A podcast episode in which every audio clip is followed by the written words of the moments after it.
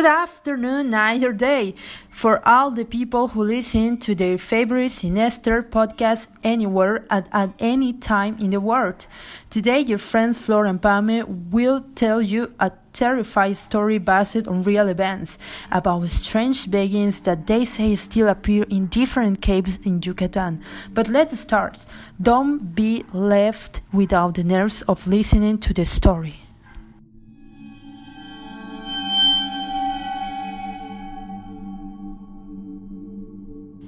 It was a cloudy and humid night in a small town called Canchac, very far from Merida. The streets were flooded and there was no electricity, so people lit candles to light their houses. For obvious reasons, the streets were dark and the only noise was the voices of the neighbors talking to each other about the disaster that the storm had caused. One of the neighbors who was outside her house was Sarah, who had a six year old daughter named Lucely, who would not separate from her because she was afraid of the dark.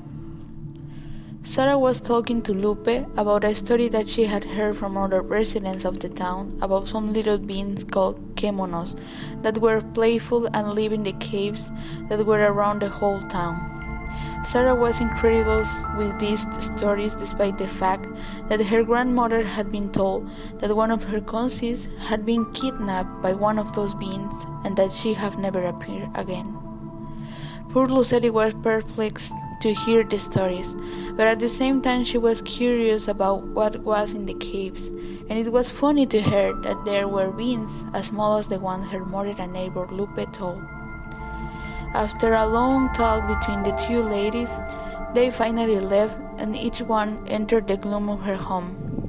When Lucely was brushing her teeth to go to her hammock, she told her mother, Mom, did those beings really take your cousin? The kemonos? No, don't believe everything Grandma told me. She used to say those things to make us afraid and not go play in the caves. But don't be scared, they don't exist. Sarah kissed her daughter and said goodnight, while Lucely was left with doubts about the existence of those beings.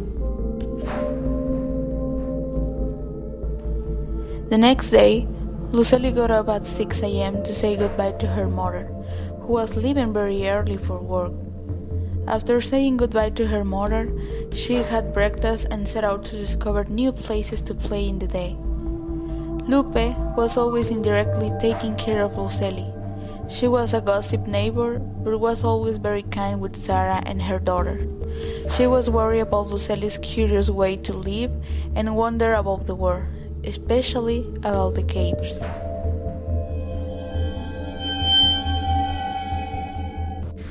The day passed and she went to play in a place where she had never been before.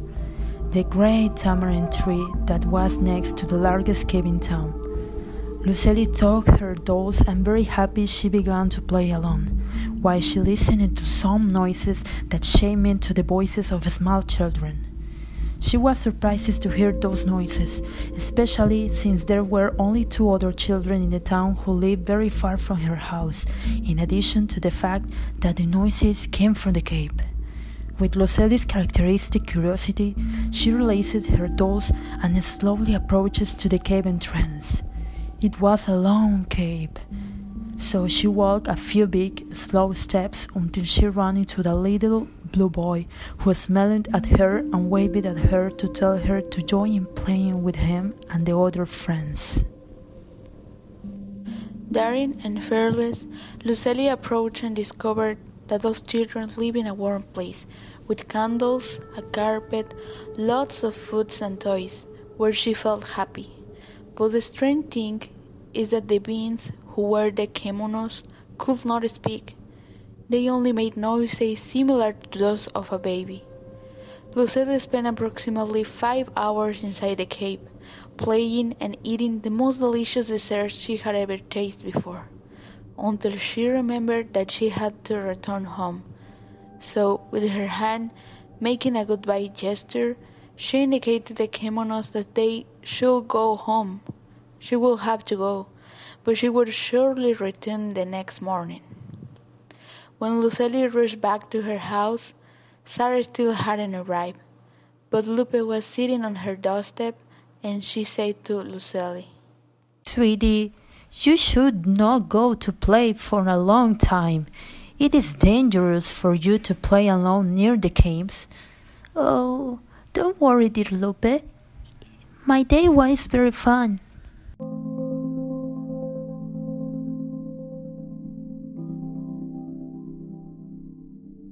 rest of the day passing until Sarah came home. She had dinner together with her daughter, and they went to the sleep at the same time.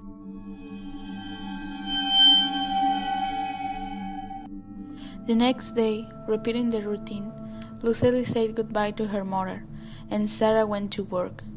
Lucely immediately ran to the Kemonos cave. She was very excited about the adventures that she would live. The Kemonos were strange children who ate a lot, so the little house inside the cave had many desserts, especially the coconut plant that Lucely loved, as well as a small furniture with beautiful and shiny decorations that caught everyone's attention to Lucely.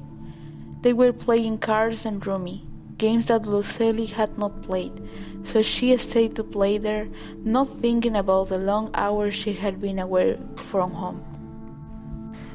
When Sarah got home, she was very tired, and with little interest in her daughter, she fell asleep until the next day at 6 a.m.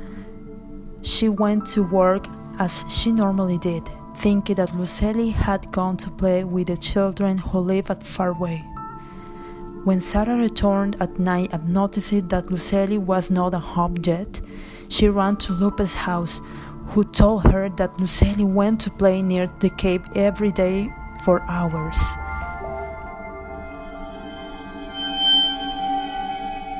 Desperate, Sarah went to the small town police station where she asked to help locating her daughter.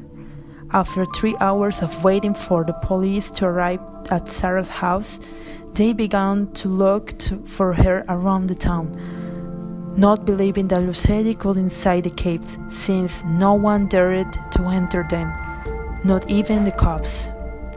That was how the whole night passed until 4 a.m.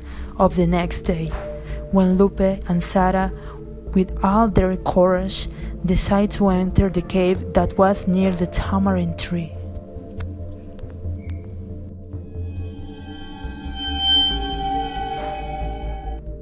With torch, they entered slowly, when they found Lucely dirty and asleep, but with a necklace of small pears and blue decorations.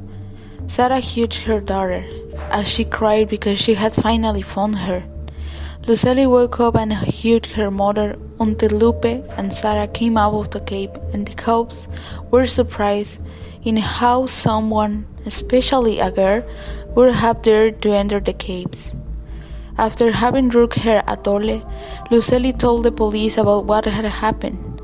So the police entered the cave, but terrified, they found nothing but an empty place. Lucely and her mother went to rest. Sarah was more grateful to her daughter and promised her not to leave her alone, but that when she went to work, Lucely would be in charge of Lupe, in addition to telling her that the next day she would accompany her to the cave so that she could see if there were Inkemono in the cave. Since Sarah knew that Lucely loved to play and she didn't want to see her sad. It was so the next day they went to the cave, but surprisingly, they found nothing. Lucely was happy at the same time sad because she knew that the, Kemonos would have moved to another cave. The only evidence of them was that beautiful blue necklace, which was left for Lucely as a souvenir. She never heard from the Kemonos in Kanxoc again.